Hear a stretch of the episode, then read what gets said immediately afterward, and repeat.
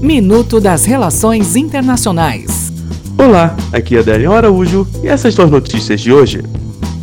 Fundo Amazônia. O ministro do Meio Ambiente, Ricardo Salles, e os embaixadores da Noruega e Alemanha se reuniram para discutir o impasse criado pelas mudanças que vêm sendo implementadas pelo governo Bolsonaro para alterar a administração do Fundo Amazônia, o programa de financiamento à proteção da maior floresta tropical do mundo.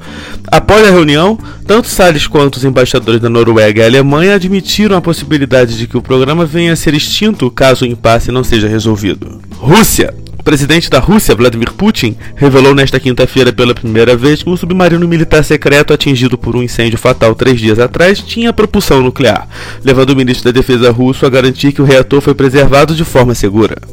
Venezuela. A Agência da ONU para Direitos Humanos pediu para que o governo de Nicolás Maduro pare com as graves violações de direitos humanos na Venezuela. O documento elaborado pela ONU denuncia que, especialmente a partir de 2016, o regime de Maduro e suas instituições colocaram em marcha uma estratégia para neutralizar, reprimir e criminalizar a oposição política e os críticos do governo. Até o próximo minuto.